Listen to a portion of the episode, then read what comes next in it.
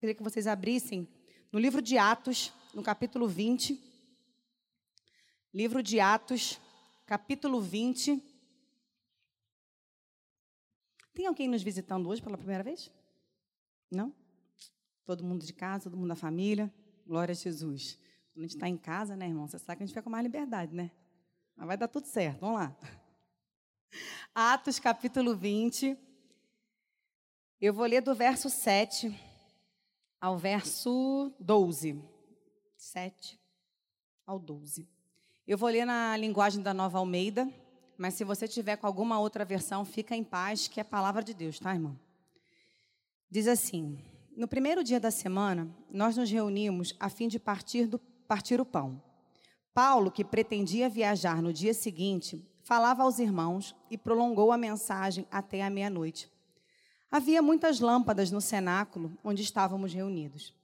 Um jovem, chamado Eutico, que estava sentado numa janela, adormecendo profundamente durante a prolongada mensagem de Paulo, vencido pelo sono, caiu do terceiro andar abaixo. Quando levantaram, estava morto. Mas Paulo desceu, inclinou-se sobre ele e, abraçando-o, disse: Não fiquem alvoroçados, pois ele está vivo. Subindo de novo, Paulo partiu o pão e comeu. E lhes falou ainda muito tempo até o amanhecer. E assim partiu. Então conduziram vivo o rapaz e sentiram grandemente confortados. Louvado seja o Senhor pela sua palavra. Essa experiência aqui, né, que nós lemos aqui agora, ela aconteceu durante a terceira viagem missionária do apóstolo Paulo a Éfeso, quando depois de três anos Paulo decide retornar a Jerusalém com que objetivo? Trazer ofertas aos pobres da Judéia. E quando ele volta, ele decide passar por Troade, onde aconteceu essa experiência. Troade, para o apóstolo, era uma cidade de muita relevância. Sabe um lugar onde aconteceu alguma coisa especial e você guarda com carinho? Troade era assim para o apóstolo Paulo. Foi ali que ele recebeu o chamado de Deus para passar a Macedônia, foi ali que ele recebeu a oportunidade de Deus de começar a evangelizar na Europa. Então, Paulo tinha um vínculo com aquele lugar, porque todas as vezes que ele passou por ali, o Senhor o visitou. Ele teve uma experiência com Deus de alguma forma. E nesse contexto aqui, não foi diferente. O apóstolo teve novamente uma outra experiência muito marcante no seu ministério. E como nós lemos, o apóstolo Paulo estava de passagem, gente. Quando a gente viaja longas horas, que, que você quer quando você chega? Descansar. Paulo não, Paulo queria falar, irmão. Ainda diz que ele se alongou e muito. E pensando no contexto daquele tempo, as viagens não eram como nós viajamos hoje. Qualquer oito horas de avião quebra a gente. Imagina naquele tempo, que o povo viajava na canela, quando não na canela, no lombo de algum bicho. Complicado. Mas o apóstolo Paulo ele não perdia a oportunidade de ter comunhão com a igreja, querido, porque ele transbordava daquilo que ele vivia com o Senhor, das experiências, né, de tudo aquilo que o Senhor estava fazendo através da vida dele. E ele se reúne com o povo e enquanto ele discursava, a Bíblia diz que um jovem chamado Eutico, ele se assenta para ouvir a palavra e no decorrer do culto, o rapaz cai da, cai da janela. E quando ele cai da janela, se não fosse a intervenção sobrenatural de Deus, aquele culto terminaria no funeral. Certo? Mas Deus operou, fez um milagre, o rapaz ressuscitou e o culto continuou. Porque diz que o apóstolo Paulo sobe, faz a santa ceia, se alimenta e continua o culto. Entendeu? Não teve interrupção, não. Foi só para orar pelo rapaz e continuou. E dormir é muito bom. Quem gosta de dormir, gente? Glória a Jesus. Deus é maravilhoso, gente. Né? Que refrigério tremendo que o Senhor concedeu quando nos criou a arte de descansar. Porque descansar é bom. Mas aqui, nesse contexto, esse jovem, ele dorme e ele não dorme um sono que abençoa a vida dele. Ele dorme um sono que gera morte. E dentro desse contexto da Bíblia, morte é tudo aquilo que nos separa de Deus. É uma condição de afastamento do Senhor. E eu conversando com esse texto, eu fiquei pensando quais foram as condições que levaram Eutico a dormir um sono tão duro. Um sono que, se não fosse por uma intervenção sobrenatural do Senhor, teria levado esse moço à morte. E aí eu queria conversar com você o que eu creio que o Espírito Santo conversou comigo em uma das minhas devocionais. Alguns dos fatores que contribuíram para que esse jovem adormecesse e adormecesse um sono que não foi abençoador na vida dele, foi o ambiente. O ambiente é importante. Quando a gente está cansado, quando você tem um ambiente favorável, ah, querido, não dá uma pesada no sono? Tu já está cansado. Pensa assim, já está cansado. Aí tu chega num ambiente assim, já está um pouco mais acolhedor, né não? Aí a gente vai já dar uma, dar uma acomodada, é mais propício a você sentir vontade de dormir. O ambiente, ele é muito importante quando a gente pensa em condições de sono. E aqui nós lemos que o ambiente estava muito iluminado. Eu não sei vocês, mas claridade atrapalha para dormir, não atrapalha? Tem gente que dorme em qualquer lugar, a gente não está falando desse povo, não. Tem gente que dorme em qualquer lugar. Dorme de. Pode estar tá a luz clara, pode estar tá o sol do meio-dia, 40 graus na tua fuça, que tu vai dormir do mesmo jeito. Mas a claridade, de modo geral, é uma condição que atrapalha. E aquele ambiente, ele estava complicado, porque além da luminosidade estar tá forte, estava cheio. Ah, pastora, como é que a senhora sabe que estava cheio? Porque diz que a janela estava aberta e estava abafado. Então estava calor lá dentro e devia estar tá cheio, porque assim, o gente, povo de Deus se reúne. E tirando o momento da pandemia, vive tudo junto. Quando o povo se reúne, é um coladinho no outro. E o povo estava ansioso para ouvir a palavra de Deus. Então aquele lugar estava cheio, o lugar estava abafado e estava com muita luminosidade. E a claridade não impediu do Eutico dormir. Você pode falar assim, ah, pastora, mas de repente o Eutico era um desses aí que dorme em qualquer lugar. Pode ser. Mas a gente não pode deixar de considerar que a claridade é um fator que atrapalharia o sono daquele moço. Em Efésios, no capítulo 5, no verso 14, o apóstolo diz assim: Desperte, levante-se e Cristo te iluminará. Quem ilumina, quem acende essa luminosidade na nossa vida é o próprio Senhor Jesus, conforme nós lemos na palavra de Deus. E independente da luz que estava resplandecendo naquele lugar, porque tinha luz, amém? Se tinha a palavra de Deus, tinha luz. Concorda? Lâmpada para os meus pés é a tua e luz para a minha. Então, tinha luz naquele lugar. Só que independente da luz estar iluminando aquele lugar, aquele moço não deixou de dormir um sono profundo. Nós somos iluminados pelo Senhor pela Sua palavra. É a palavra que nos dá entendimento. É a palavra que abre os nossos olhos espirituais. É a palavra que nos vivifica, que nos traz a vida do Senhor, essa vida em abundância. E talvez alguns podem argumentar em favor do eu, que tem sempre os irmãos que gostam de defender os outros, né? OK?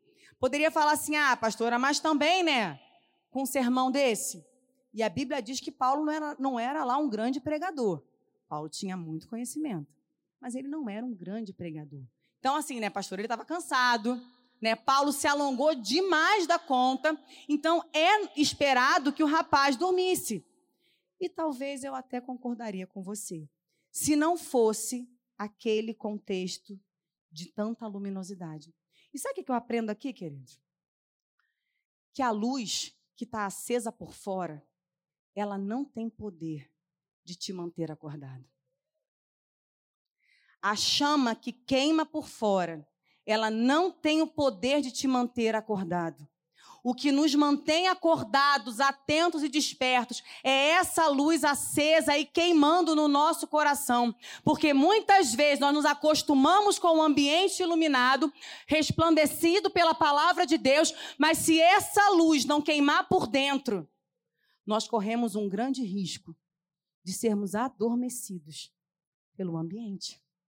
Nós precisamos estar atentos, porque essa luz, ela precisa queimar dentro do nosso coração. Quando você está com sono, você está muito cansado, ou você está sonolento, você fica inapropriado para algumas atividades. As, os seus reflexos ficam comprometidos. Tem pessoa que, quando está com sono, misericórdia. Parece até bicho, Deus me perdoe. Porque quando tu fala, né, fala assim, ui, calma, irmã, só para você acordar, fica tranquilo. Tem gente que, quando está com sono, o humor fica afetado. A gente trabalha muito tempo com retiro, tem umas experiências de acordar uns irmãos preciosas. Tem irmão que tu vai acordar, fala de...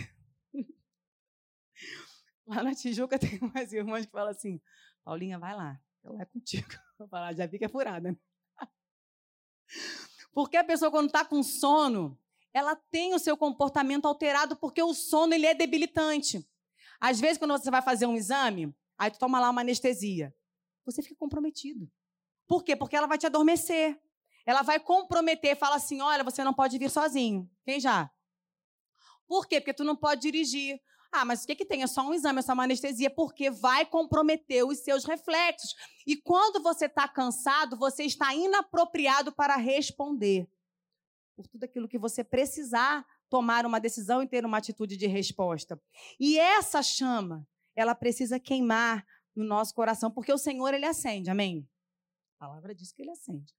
Agora, não é responsabilidade dele manter essa chama acesa. Essa responsabilidade, ela é minha e ela é sua. E o Senhor espera que nós venhamos a tratar com zelo e com cuidado aquilo que ele faz de depósito nas nossas vidas. E, gente, é maravilhoso nós estarmos cercados de pessoas que são luzes, que funcionam como lâmpadas na nossa vida. Você ter amigos que são lâmpadas na sua vida. Você ter um pai, uma mãe que é lâmpada na sua vida. Você ter líderes e pastores que são lâmpadas na sua vida. Mas você precisa ter a sua experiência com o Senhor. Você precisa experimentar dessa experiência de ter o seu coração ardendo e queimando por um conhecimento, por uma revelação da pessoa de Jesus Cristo, da palavra de Deus. Essa experiência ela precisa ser individual, porque a experiência do outro, ela não vai ser suficiente para te alimentar.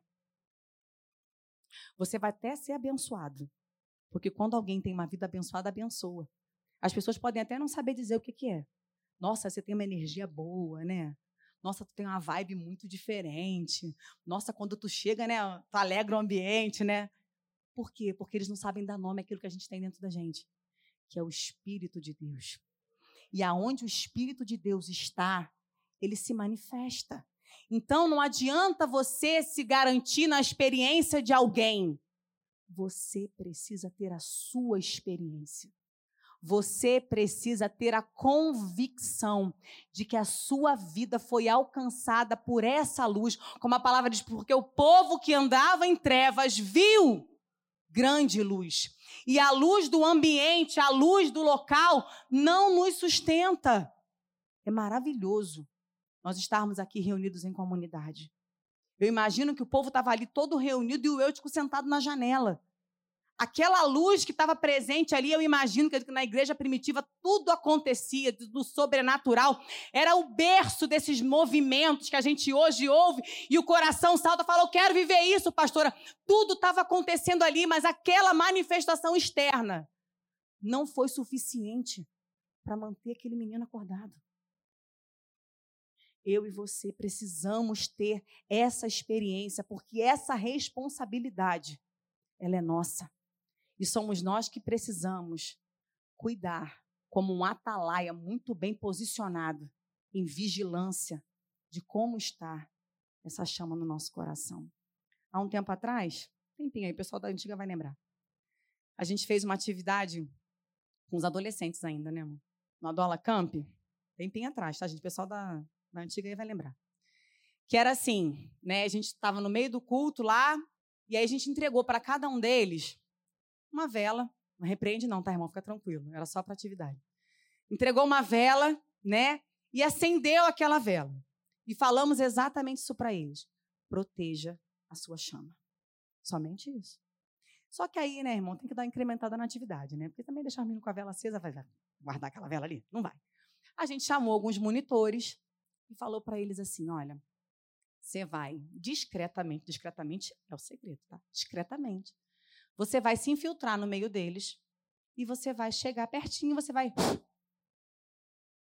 Eles não sabiam. Aí você pode falar assim: Poxa, pastora, vocês são ruins, né? Não, não. Nada mais foi do que um treinamento daquilo que acontece todos os dias. E assim, foi um escândalo quando começaram a apagar as, as chamas. Porque eles vinham, vinham, tio, tio, Caramba, não era monitor, tia apagou minha, minha chama. Falei, falei para tu proteger tua chama. Não falei que o monitor não ia pegar a sua chama. E isso é o que acontece. Sabe por quê? O inimigo vem infiltrado, vem disfarçado. Porque o objetivo é não permitir que essa chama que um dia foi acesa no seu coração, que ela ganhe força, que ela ganhe espaço, que ela se fortaleça. Porque quando você acende uma chama, ela é pequenininha. Mas se você alimentar aquele fogo, ela vai ganhando proporções cada vez maiores. E ela vai alcançando lugares cada vez mais distantes. Agora, se você acende aquela chama e você não alimenta essa chama, ela vai apagar. Ela vai apagar. E essa responsabilidade foi dada aos sacerdotes lá desde o tabernáculo de Moisés. O Senhor acendeu a chama lá no Santo dos Santos. Mas era a responsabilidade do sacerdote fazer manutenção daquele óleo. Porque a chama ela se mantinha acesa pelo óleo. Tem que ter óleo, senão a chama não fica acesa. Pegando aqui o gancho da ministração das dez virgens. Se não tiver o óleo, a chama não dura muito tempo. E se tiver o óleo, ah, querido, tu vai encontrar um noivo, pode ficar tranquilo. E nós precisamos fazer essa manutenção. E, pastor, então como é que eu consigo esse óleo? Aonde que eu vou conseguir isso? É no teu relacionamento com Deus. É no teu relacionamento com a palavra de Deus. Mas existe uma, um projeto muito bem arquitetado lá no inferno para que você não tenha tempo de investir nessa busca. Para que você não tenha tempo de investir nesse relacionamento. E aí você nem se percebe que a sua chama pode estar apagando. Que a sua chama está perdendo a força. E você já nem percebe que você já não brilha como brilhava mais. Que a sua sede já não é mais como era antigamente. Que você não tem mais fome. Que você não lê a palavra e nem sente falta. Sabe por quê? Porque quem nos dá essa percepção é o Espírito Santo, querido. É o Espírito de Deus. E a gente se acostuma a gente se acostuma com estar nos lugares iluminados, em andar com pessoas iluminadas e não percebe que a chama está apagando. Porque a gente se acostuma. E aí o Espírito Santo, mais uma vez, fala conosco nessa noite. Como é que está a chama que eu acendi no seu coração? O que, que você tem feito com o depósito que eu coloquei na sua vida? Como tem estado o teu relacionamento comigo?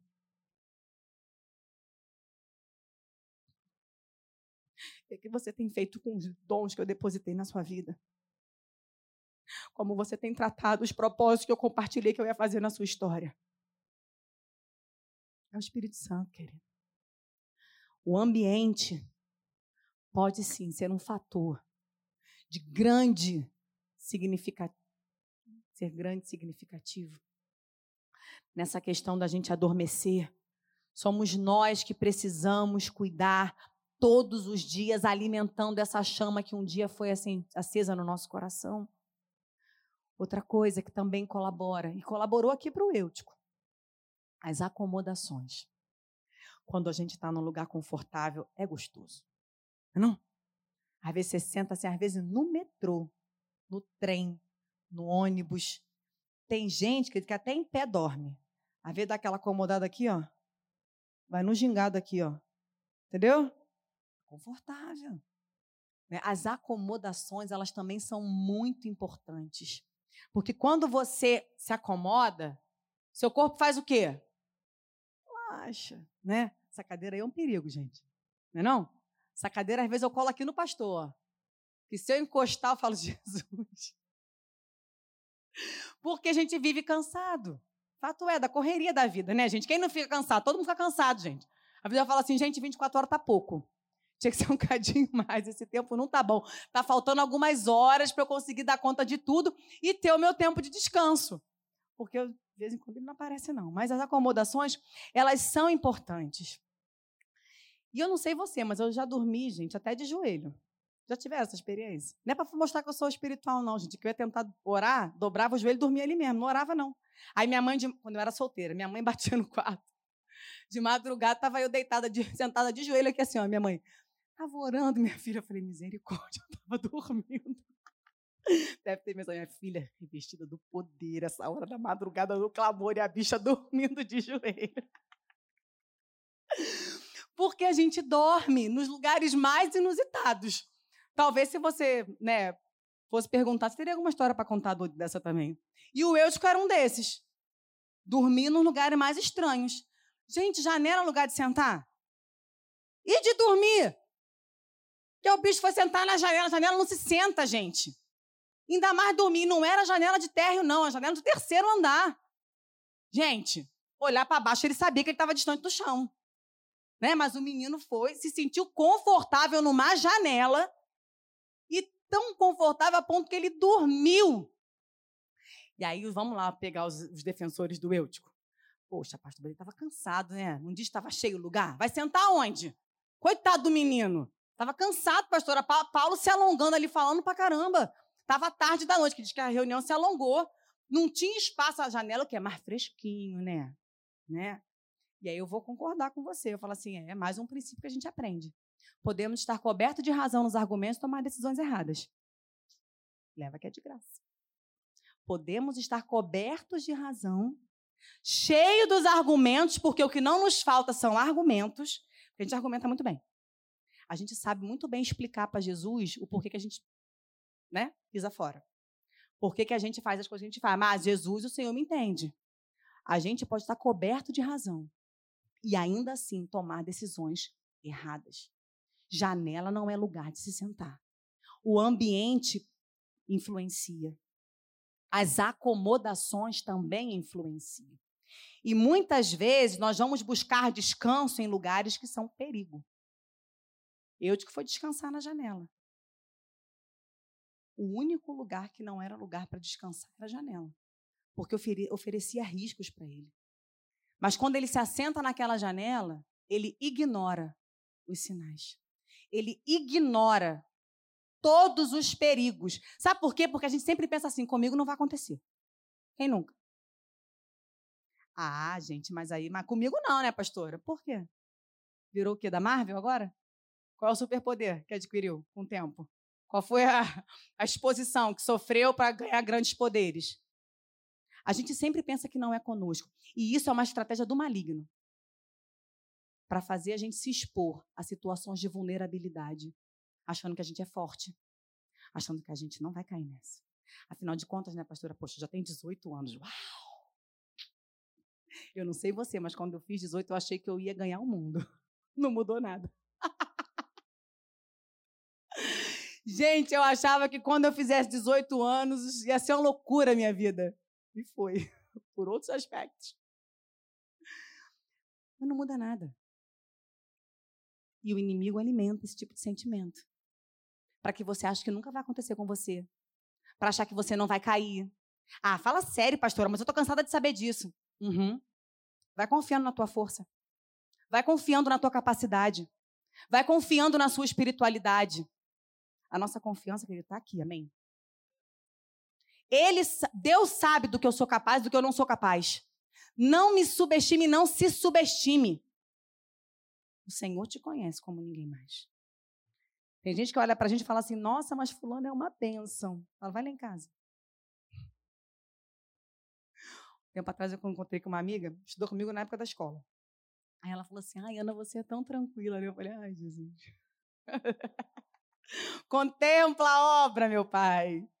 Porque Jesus sabe. Não adianta falar para você assim, gente, eu sou tranquila. Eu sou uma pessoa plena. Mentira, não sou. Sou enlouquecida, sou acelerada, sou desesperada, entendeu? Não sou. Mas Deus sabe, meu esposo sabe. Mas sabe que Deus tem feito uma obra, né? Ó, ah, só não glorificou com o pé, porque vocês não viram, que estava ali assim, ó, glorificando com o pé, gente. Batendo palma com os pés, entendeu? Porque o Senhor nos conhece. E a gente, às vezes, usa uma falsa confiança para fazer aquilo que a gente quer fazer. Mas que a gente sabe os riscos que estão ali inseridos no contexto. E Eutico sabia. Ele sabia dos riscos. E o que fica para a gente é: considere os riscos. Esteja atento ao que a palavra fala com você. Os nãos de Deus são sim para a vontade dele na sua vida. O que a palavra diz, não faça, não ande, tenha cautela. Filho, vai com calma. É cuidado de um pai que te ama. E te ama tanto que não quer que você sofra aquilo que não precisa sofrer. quer te poupar. Só que a gente muitas vezes quer fazer. Só que aquela janela era confortável para ele. Por quê? Ele estava no alto. Certo? Da janela, ele acompanhava o culto, mas acompanhava a ferveção da rua também, gente. Tu acha? Estratégico aquele lugar.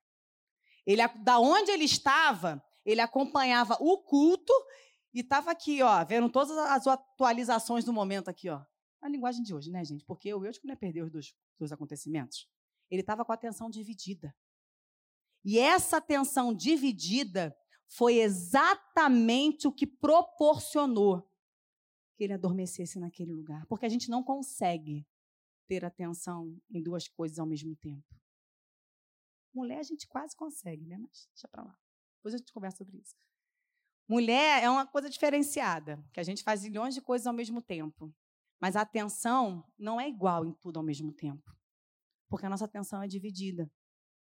E aí ele sentou naquele lugar que era para ele confortável, porque ele conseguia acompanhar o que estava dentro e o que estava fora. E a gente tenta, muitas vezes, acompanhar o que está acontecendo aqui dentro, mas acompanhando o que está lá fora. Às vezes não precisa nem sair, porque o celular te leva lá fora.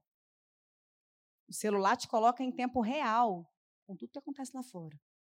E mais uma vez, atenção roubada, distração. Mais uma vez, atenção dividida. E o sono, ele é precedido por um estágio de desatenção. A gente vai negligenciando. A gente vai abrindo brecha. A gente vai deixando portas abertas. Aquilo que para a gente era um princípio passa a não ser mais tão importante assim. A gente começa a relativizar o que era valor absoluto. A gente começa a deixar reticente aquilo que era primícia para as nossas vidas. E ele não atentou para os sinais.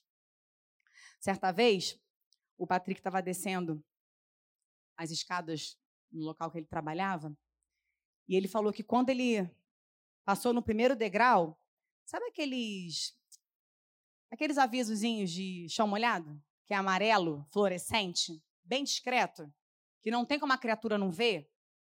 Ele passou por um desse. Ele viu. Só que assim, ele não considerou aquilo ali. E aí ele não desceu. Ele voou nas escadas. Estava molhado, escada, ele desceu rapidinho. Ele caiu. Ele chegou assim, voante, no último degrau. Entendeu? Falei, que é isso, irmão? Quer voar? Ele caiu e ele machucou o braço. Quando ele estava lá no chão, estava nem eu perto, viu, irmão? Estava nem eu perto. Ele falou que na hora, o Espírito Santo falou com ele no coração dele: Você ignorou os sinais. Quantos tombos por sinais ignorados? Quantas feridas por avisos negligenciados? Quanto sofrimento, quantas quedas, porque nós não atentamos para os sinais. Porque nós não atentamos para aquilo que a palavra fala conosco. Porque nós não consideramos os conselhos de um pai que é amoroso, de um Deus que cuida de nós e que deseja, como ninguém, cuidar das nossas vidas e nos guiar em direção ao centro da sua vontade. Nós precisamos estar atento às sinalizações. O Senhor tem falado conosco. O que a gente escuta de mensagem, irmão, é mensagem na igreja, é mensagem no Instagram, é mensagem no YouTube, é que manda para você, é trecho de mensagem que alguém te viu, lembrou de você e te mandou. O que nós escutamos hoje em dia de pregação, o tanto de Bíblia que nós temos ao nosso dispor, o tanto de tradução. Muitas vezes queremos conhecer a exegese, não sei o que lá, da homilética, do não sei o que lá, e não colocamos em prática o básico do que sabemos já está escrito. Mas queremos o conhecimento que às vezes está lá. Mas o conhecimento ele é progressivo. Se você não começar a colocar em prática o que você já sabe, para que, que você quer chegar em outros lugares? A fase não vai mudar. Lembra dos joguinhos de videogame? Quando você apreende aquela fase, você muda dela. Então, se você quer alcançar lugares maiores, se aplique em colocar em prática aquilo que você já tem hoje. O conhecimento que você já adquiriu hoje. Porque aí sim, você vai caminhar em, em lugares sólidos. Você vai subir em lugares que vão sustentar a sua subida. Nós precisamos atentar para aquilo que o Senhor tem falado conosco. Cuidado com os lugares que você escolhe para descansar. O Senhor nos diz lá no Evangelho de Mateus: Vinde a mim, todos vocês que estão cansados e sobrecarregados, porque eu vou dar alívio. Só que a gente escolhe cada lugar para descansar. Nas Juízes, tem a história de um jovem Sansão, não vou falar de Sansão não, mas ele foi descansar no colo de uma moça, né? Custou caro aquela soneca, caríssima. Comprometeu um chamado de um propósito de Deus na vida dele. Não viveu tudo que Deus tinha para ele viver. Tem lugares que vão aparentar paz, mas é para roubar a tua paz. Tem lugares que vão aparentar ser felicidade, mas vai roubar a tua alegria. Tem lugares que aparentemente vão te trazer descanso, mas vão te aprisionar. E nós precisamos atentar para os sinais. Não vai no que o colega, no amigo, não sei quem está dizendo, vai no que o teu Pai Celestial está dizendo. Vai no que as lamparinas que o Senhor tem colocado acesa ao seu entorno, seus pais, seus amigos, seus líderes estão te falando porque eles querem o seu bem. A gente amadurece, às vezes amadurece demais. E eu, não, eu, eu louvo a Deus pela maturidade. Mas nós não podemos deixar de sermos como meninos, dependentes da voz do Pai, dependentes do ensinamento do nosso Senhor. E muitas vezes nós acumulamos dores e sofrimentos porque a gente ignora os sinais. Estejamos atentos ao ambiente, às acomodações, aonde temos colocado o nosso lugar de descanso. E aqui eu vou caminhar para fechar, tá, gente? Aí agora. Vou repetir, tá? Então, assim, aí agora, gente, eu vou caminhar aqui, ó, para a gente já ir fechando, entendeu? Gente, querem ganhar meu coração de qualquer jeito hoje. Falei de ambiente, falei de acomodação, vou falar agora do cansaço, porque não tem jeito, né? O cansaço é um negócio que derruba a gente. Tem dias que eu falo assim, Jesus, multiplica essas poucas horas de sono. Já faço umas orações meio doidas de vez em quando, gente.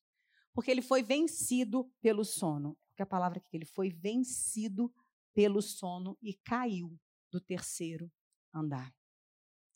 Nós só somos vencidos por aquilo que nós entramos em luta. Certo? Aquilo que tu não luta, tu não é vencido, mas também tu não ganha. A gente só é vencedor ou é vencido em alguma batalha que nós entramos. E o Eutico, ele estava numa batalha com o seu sono, com o seu cansaço. Só que aqui ele perdeu. E aí eu vou voltar com você lá no, na carta aos Efésios, no capítulo 5, verso 14, quando Paulo está falando, né, que a luz de Cristo te iluminará. Percebe que Paulo está falando com a igreja? Carta aos irmãos da igreja de Éfeso. É a igreja. E quando o apóstolo escreve isso, é porque estava acontecendo um movimento dentro da igreja deles retornarem gradativamente a práticas que haviam sido deixadas para trás. Eles estavam voltando aos rudimentos daquilo que ficou para trás antes deles conhecerem a Cristo. O povo estava retornando a práticas que não combinavam mais com a nova realidade de serem iluminados por Cristo Jesus. Eles estavam resgatando práticas que faziam parte do passado. E aí o apóstolo está exortando, incentivando a eles. Cara, o que ficou para trás, ficou para trás. E aquelas práticas estavam adormecendo aquele povo aquela comunidade que se reunia ali naquele lugar. E o apóstolo ele vem exortando porque assim, Eutico estava na luta com esse cansaço. Ele estava nesta batalha que estava exaurindo as suas forças. Sabe por quê? Porque batalha cansa, gente. Quando tu está numa luta, sabe aquela luta que tu fala assim, pastor, estou numa luta, uma luta que se estende? Porque tem, tem guerras e tem batalhas. As batalhas, elas são menores. Mas às vezes a guerra, ela se estende. Às vezes, meses. Tem guerra que já durou anos. E isso é muito desgastante. Por quê? Porque a gente vai se cansando. A gente vai baixando a guarda. Porque tem momentos que a batalha ela se intensifica tanto, só que assim, você já vem numa batalha.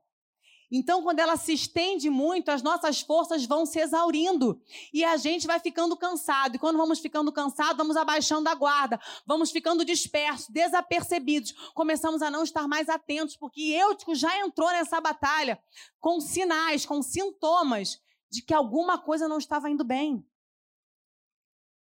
A chama já não estava suficiente para manter ele acordado. A luz de fora não manteve esse moço acordado.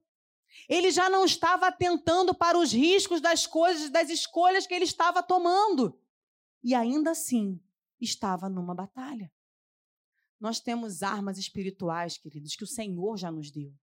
E a palavra diz que as armas da nossa milícia, elas não são carnais, mas são poderosas em Deus para desfazer com sofisma, com toda a sorte de problemas que o inimigo possa tentar contra as nossas vidas. Nós temos armas espirituais.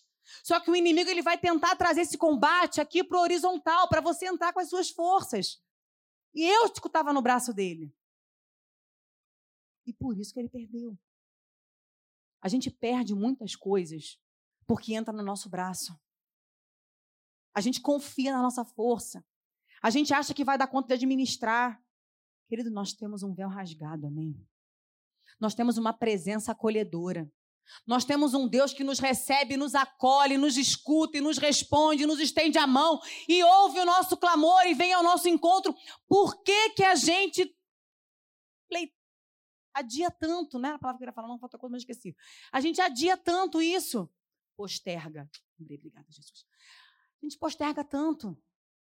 E tenta levar no braço e já está dando sinais que não está bem já está dando sinais que a luz, que a lâmpada está se apagando, que o óleo já não está suficiente, já está perdendo discernimento daquilo que está cercando você e você continua achando que vai levar na força do seu braço. Enquanto isso, como aquela mocinha graciosíssima que orou aqui, gente, o Senhor está de braços abertos, esperando a sua rendição. O Senhor está de braços abertos, esperando a nossa rendição, de compartilhar com Ele, de usufruir o véu rasgado, mas também de se achegar a Ele com o véu do nosso coração rasgado. Senhor, eu estou assim. Sabe por quê, querido? A gente às vezes é muito cheio de dedo para falar com Deus. A gente cantou aqui o louvor da, da, da parábola das virgens, né? Eu não sei você, mas às vezes eu fico pensando no olhar de Jesus.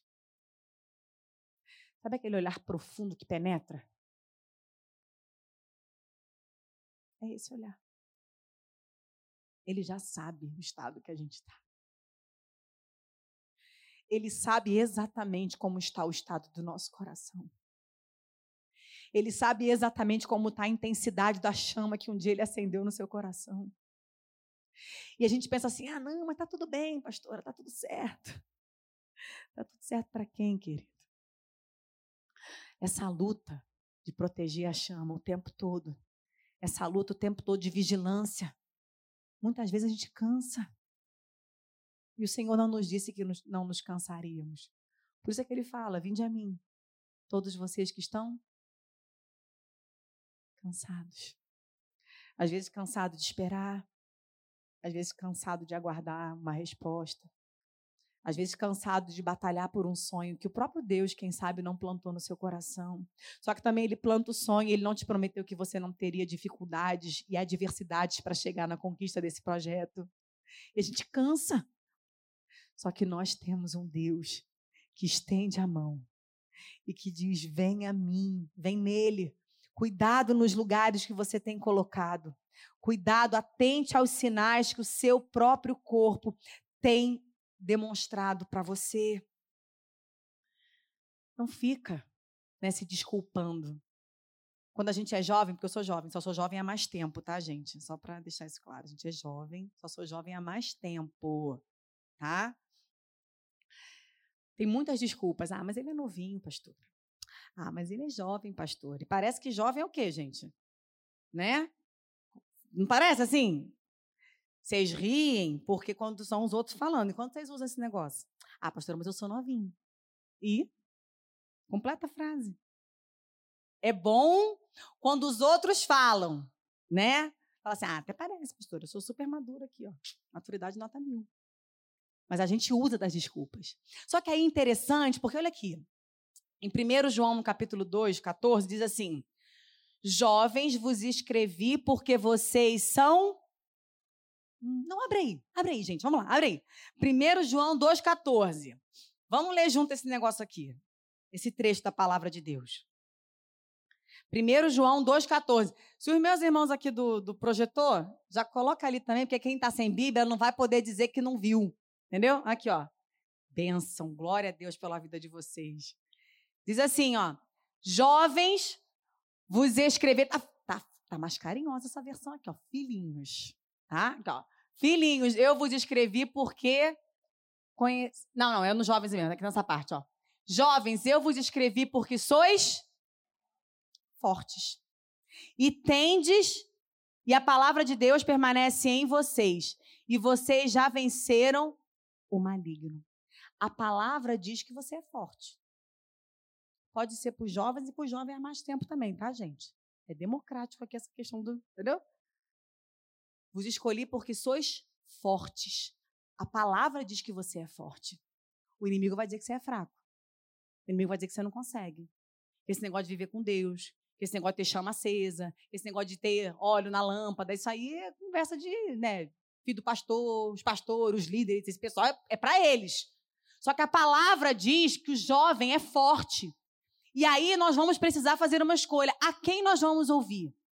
A quem nós vamos considerar? É o que a palavra diz ou que o inimigo, e sei lá, quem os agentes aí, sopradores de, de chama? É o que a palavra diz. O Senhor fez um depósito e ele mesmo se garante disso, de nos capacitar, porque nós não estamos sozinhos nessa luta nós já temos uma palavra de vitória sobre esse contexto. Porque o Senhor disse: Eu venci o mundo. Se ele já venceu, se nós continuarmos com ele até o fim, nós também venceremos. Então nós já temos uma palavra de vitória. Gente, é tão maravilhoso porque nós já conhecemos o final da história. Ele venceu. Nós já conhecemos o final da história. Ele venceu. E nós também venceremos com ele. E nós precisamos nos alimentar desta palavra, desta verdade. Eu não sei se você acredita ou não acredita no que eu vou falar agora. Independente das lutas, independente das adversidades, independente das batalhas que você possa estar travando nessa tua vida com Deus, o nosso Senhor, ele está voltando. O Senhor Jesus, querido, ele vem buscar a sua igreja e nós cremos que nós vivemos bem próximo do cumprimento desta promessa. Porque também, se a gente não crê, não vai alterar em nada o que vai acontecer. O que vai alterar é se nós vamos ou se nós não vamos. Porque fato é, tudo até aqui já se cumpriu. E o Senhor tem levantado uma geração que tem clamado: Maranata. Maranata. E Maranata nada mais é. Ora vem, Senhor Jesus. Então, que o teu coração nessa noite seja fortalecido, reanimado, porque o nosso Senhor, ele vem nos buscar, ele vem nos resgatar. E nós estamos, queridos, no final dessa reta.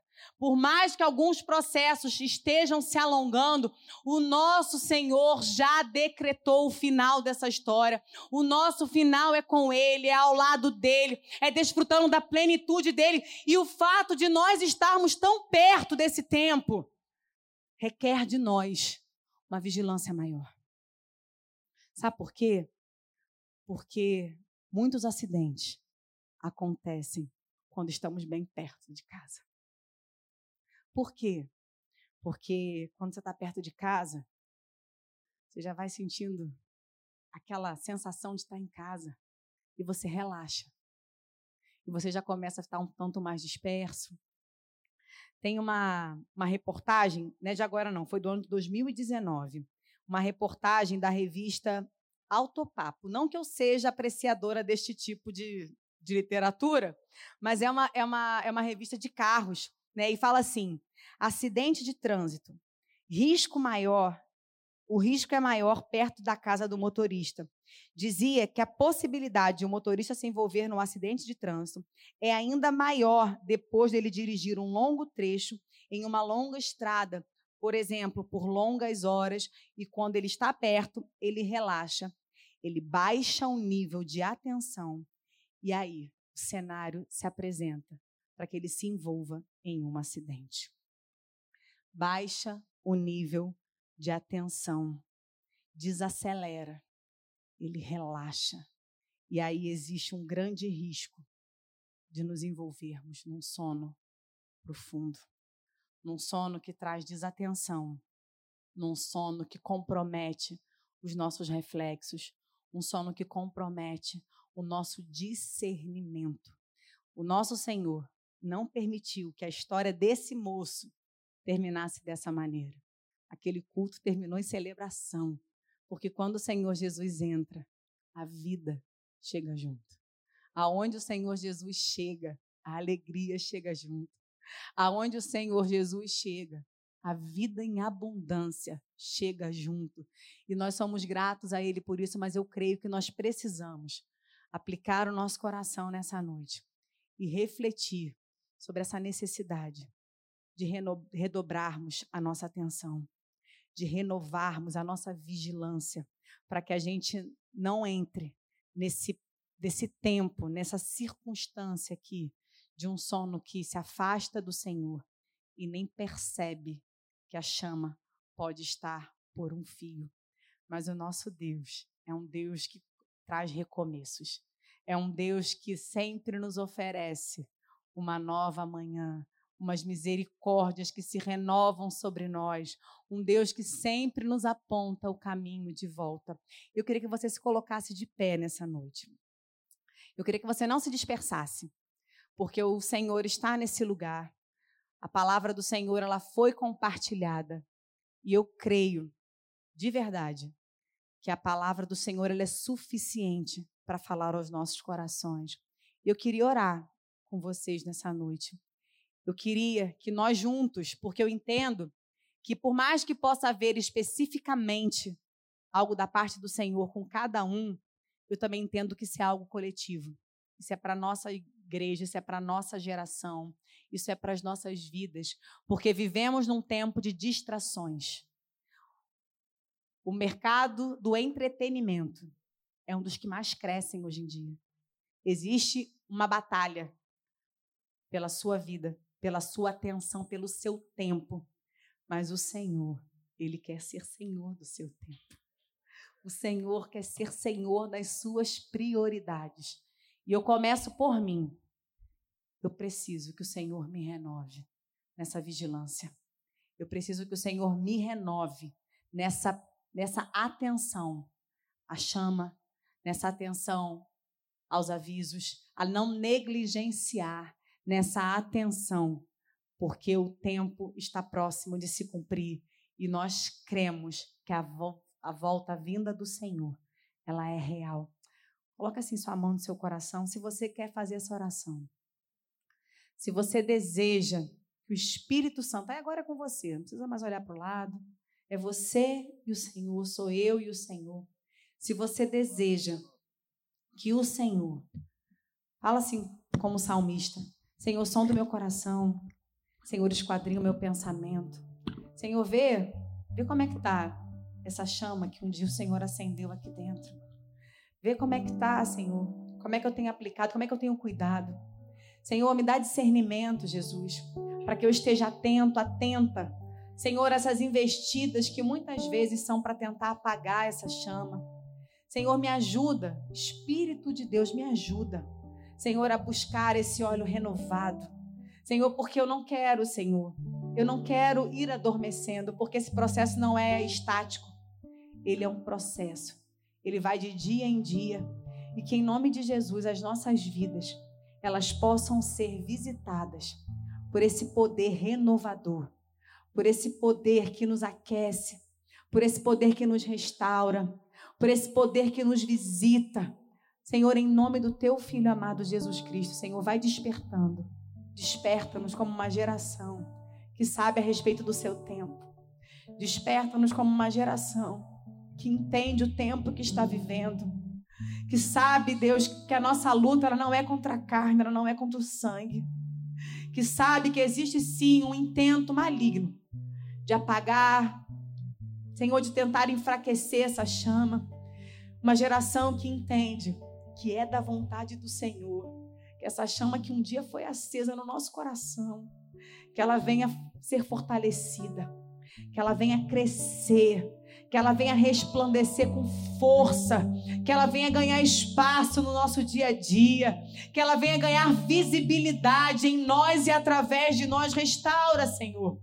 Aqueles que porventura, Senhor, entraram aqui nessa noite, Pai. Senhor, e a chama está enfraquecida. Só o Senhor sabe. Isso é algo particular do coração. Isso é coisa de pai e filho. E eu te peço, Pai, que em nome de Jesus, que nessa noite, Senhor, haja uma renovação. Que nessa noite haja uma restauração. Que nessa noite, Senhor, haja, Deus, um mover sobrenatural íntimo do Espírito Santo. A gente quer ver o externo, mas a obra começa por dentro. O Senhor é aquele que vai no profundo.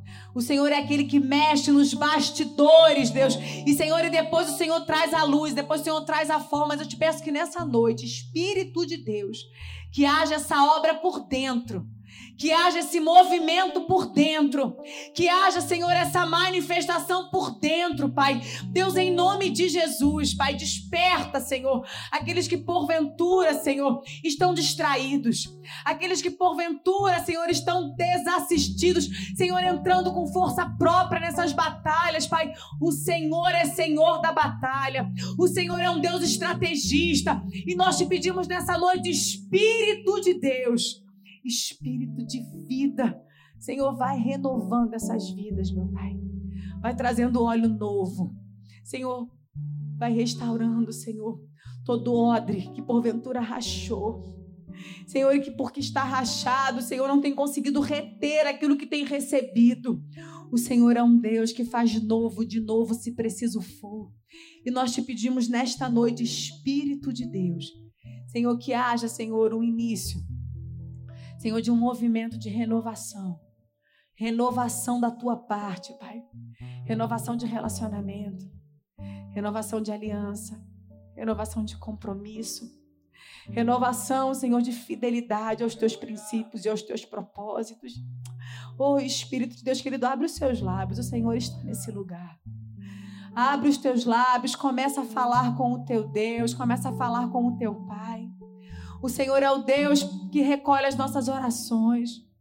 O Espírito de Deus está nesse lugar e eu creio que o Senhor trouxe, Deus, pessoas específicas aqui, porque o Senhor quer, Deus, lembrar do teu amor, porque o Senhor quer lembrar dos teus propósitos, o Senhor quer lembrar daquilo que o Senhor já fez como depósito na vida de cada um deles, para que haja uma renovação de aliança, uma renovação de aliança, Pai Deus, em nome de Jesus. Oh Espírito Santo. Visita-nos nessa noite. Cumpre tudo aquilo que está proposto no teu coração, Pai. É o que nós te pedimos em nome do teu Filho amado, Jesus Cristo.